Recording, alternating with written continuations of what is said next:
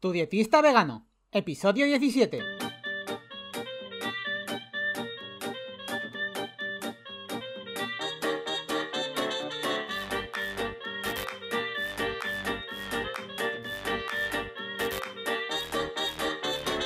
Hola, ¿qué tal? Muy buenas a todas y a todos. Bienvenidas y bienvenidos al podcast de Tu dietista vegano, el podcast en el que yo, Sergio Guayar, voy a comentar conceptos, estrategias, mitos y noticias sobre nutrición y veganismo.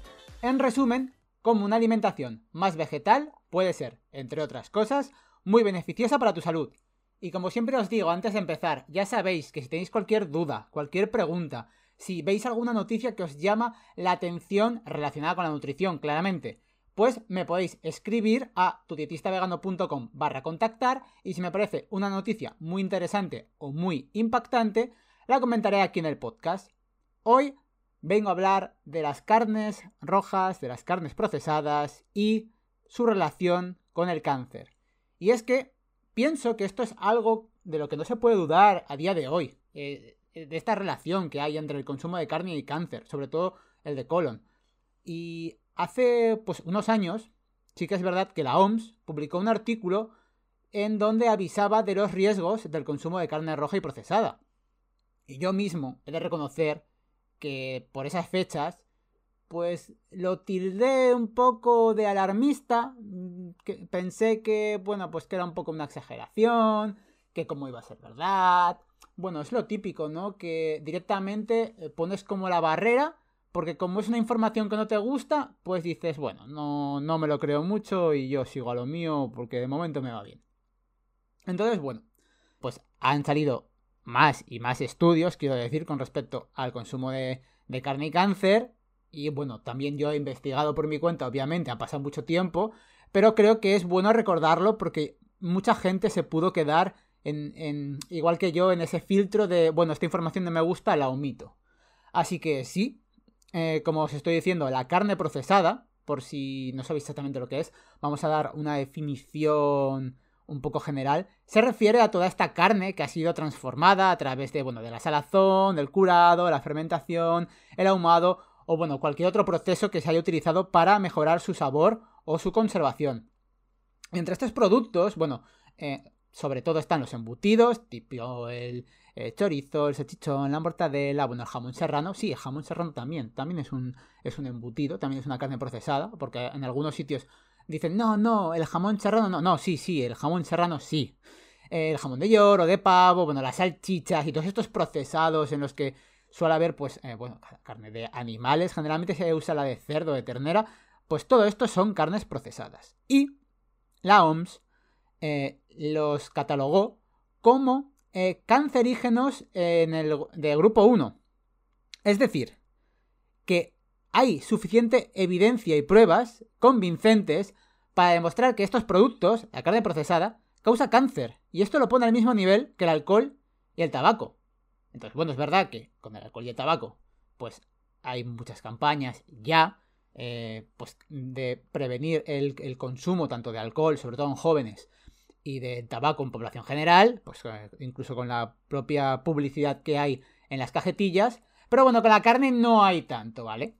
Y por otro lado, las carnes rojas, aunque bueno, de decir que las carnes blancas no es que sean mucho mejores, estas, la OMS las catalogó en su día como eh, carcinógenos de tipo 2A. Eh, es decir, es un escalón un poco más bajo. Esto quiere decir que ya hay numerosos estudios, ¿vale? Que demuestran que estos alimentos pueden causar cáncer, pero bueno, no es tan, tan, tan, tan seguro, no es, digamos, 100% seguro como podría ser con las carnes procesadas. Aunque sí que es verdad que la evidencia eh, viene a decirte que obviamente el consumo de carne roja está, o sea, más carne roja consumas, más probabilidades vas a tener de desarrollar cáncer. Obviamente, eh, y esto lo quiero dejar claro, no porque te comas hoy una loncha de jamón serrano, vas a, vas a desarrollar mañana cáncer de colon. No va así. Quiero decir, esto no va así igual que tú por fumarte hoy un cigarrillo, no vas a tener mañana un cáncer de pulmón. Es el hecho de estar exponiéndote día tras día a, estos carcinógenos lo que va a conllevar a que tengas más papeletas para desarrollar el cáncer. Y es así, quiero decir, porque, claro, mucha gente se pone en la tesitura en plan, pues que esto es como muy alarmista, que, ay Dios mío, que, cosas dicen, ¿no? Que cómo va a ser esto verdad, lo de la carne, si siempre se ha comido carne, bueno, esa cantidad de excusas y, y cosas que se llegan a decir. Pero, claro, si nos ponemos en la tesitura, por ejemplo, del tabaco, que yo creo que es algo como mucho más... Eh, que la gente está más concienciada con respecto a este tema, entre fumar un cigarrillo al día o no fumar ninguno, ¿qué te parece más saludable? Espero que nadie diga fumar uno, quiero decir, al final eh, yo creo que en la conciencia de todos está más claro que la persona que no es fumadora va a ser más sana. Pues esto es un poco lo mismo. Básicamente, a menos carne comas, y si menos carne significa cero, más saludable vas a estar. Obviamente la dieta tiene que estar bien planificada, como siempre digo, y tiene que estar bien estructurada y que no falte ninguno de los grupos de alimentos pues básicos como son las legumbres, los cereales integrales, las frutas, las verduras, eh, los frutos secos y las semillas. Obviamente. Pero es así. Y además, eh, recientemente he de decir que ya empiezan a salir estudios que comparan el consumo de carne con estas nuevas alternativas que salen al mercado que intentan imitar el sabor y la textura de la carne, pero que son 100% eh, vegetales. Y a ver, como he dicho antes, siendo, siendo sinceros, estas alternativas no son lo mejor del mundo, ya que no están dentro de, de ninguno de los grupos de alimentos que he mencionado antes, obviamente. Una alternativa de hamburguesa que imita a la de carne, pero que es vegetal, pues no se engloba en ninguno de estos sitios.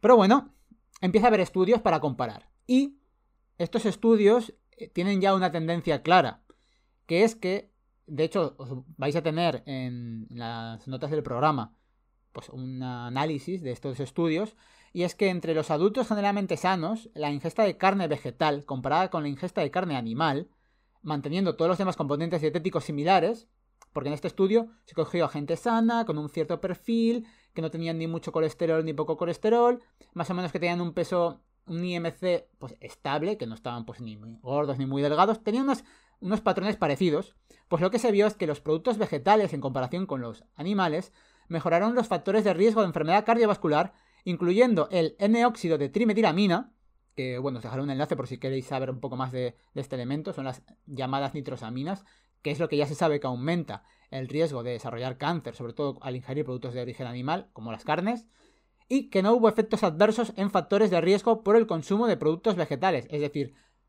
al final, eh, estas comparativas iban un poco de cara a comparar precisamente esto.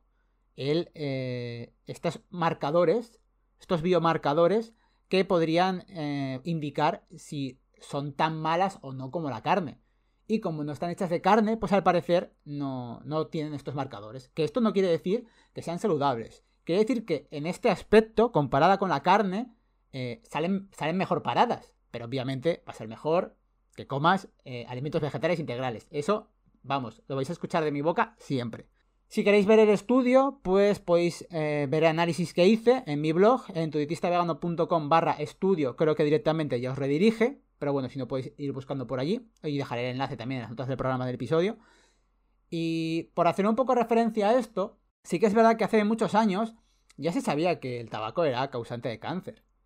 Y de hecho hubo muchas campañas que incluso los médicos pues eh, recomendaban a las mujeres embarazadas que, que, fumaran porque era muy bueno, a deportistas o incluso a personas que tenían asma. Quiero decir, y ya había evidencia, pero por otro lado la industria eh, tabacalera no paraba de sacar estudios para confundir sobre este tema, para que la gente dijera, ay, pues bueno, hay estudios que dicen que sí que es bueno fumar y otros que no, así que bueno, pues como no hay nada claro, pues yo sigo fumando. Pues esto es un poco lo mismo.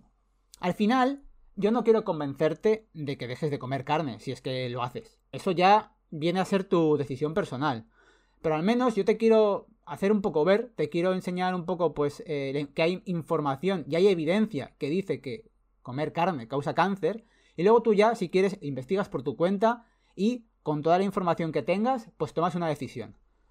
Nada más, hasta aquí el episodio de hoy, eh, que como os digo antes, las notas del programa las podéis encontrar en tudietistavegano.com barra 17, que Nada más que muchísimas gracias por escuchar el podcast, por compartirlo, por suscribiros en Spotify, en Apple Podcast, por dar 5 estrellitas y por dar me gusta y comentar en iBox, ya que si no comentarais si no estuvierais ya al otro lado, pues bueno, esto no tendría mucho sentido. Así que nada, muchas gracias por estar aquí y nada más, que nos vemos en el próximo episodio. Adiós.